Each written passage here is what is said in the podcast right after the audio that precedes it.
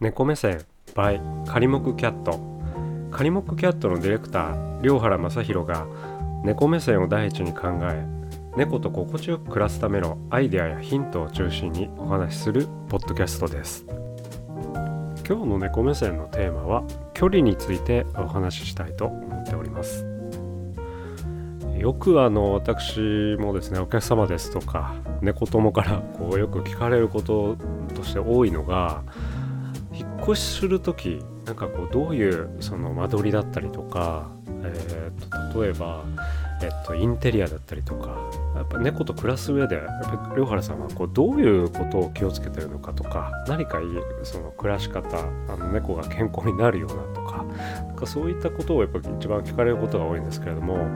私はですねやっぱりあの引っ越しする時とかでもそうなんですけれども今でもそうなんですけれども一番気をつけるのはやっぱりトイレの位置なんですよね。やはり我々あの猫と暮らすものとしてはやっぱこうトイレの様子だったりとかですねやっぱり一日何回トイレ行ってるかとかなんかそういったことってやっぱり一番こう気になるまあことというかしっかりトイレをあのしているかどうかっていうのはやっぱりこう一番こうあの様子を見ていく上でですねやっぱり気になることだと思います。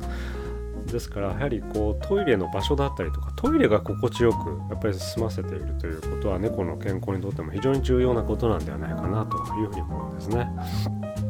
そこで今日あの猫の、えーと、猫目線なテーマといいますか、まあ、距離についてお話しする具体的な内容なんですけども何の距離かというとですねあのご飯を食べる場所お水を飲む場所の、えー、例えば設計やっぱりその設計というのもやっぱりこう距離につながる話なんですけれども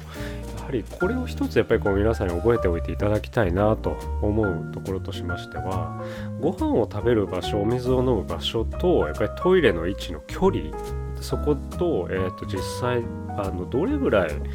えー、あのやはりこう距離を離さなきゃいけないのかということが非常に皆さんあのご存知でない方だったりとか気になったりする方も多いと思うんですけれども、えー、と一つ何かこうあの参考になる情報としましては、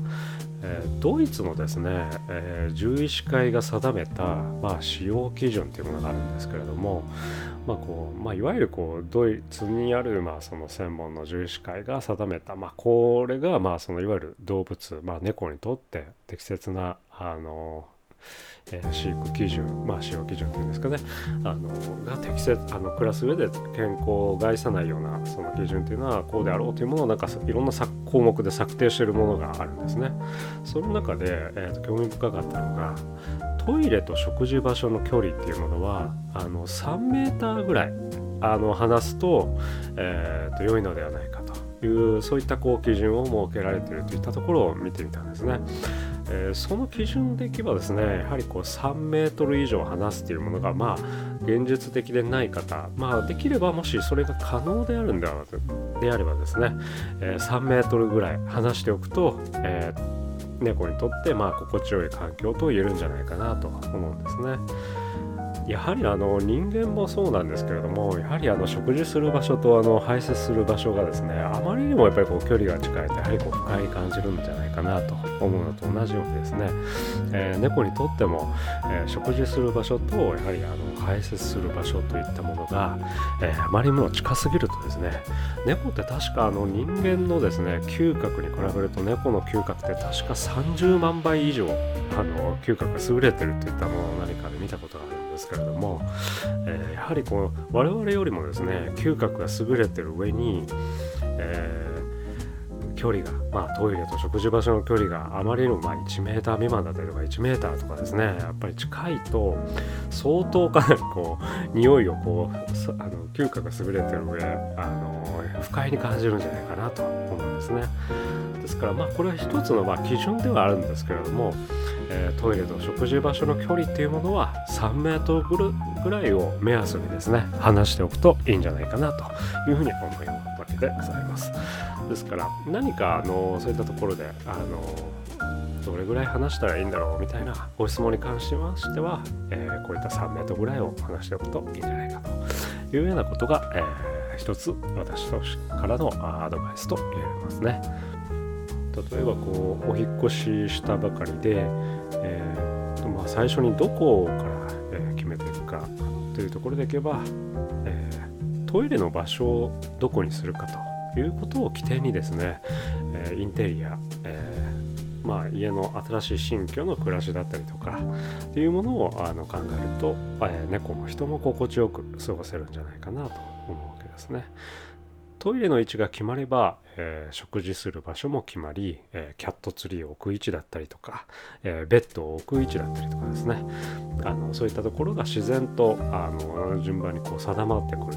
というところではやはりあの一番悩ましいところではあるんですけれどもあのトイレの場所をどこにするかということをしっかりあの考えておくといいかもしれませんね。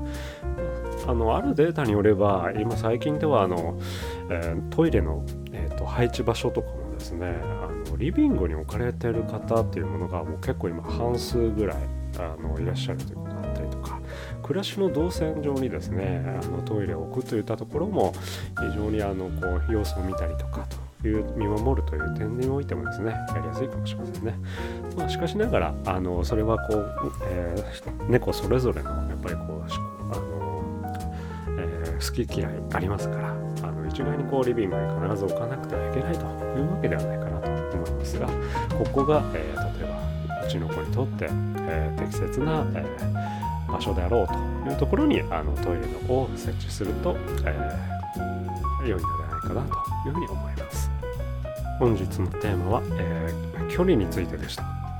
次回のテーマも、え、よろしくお願いいたします。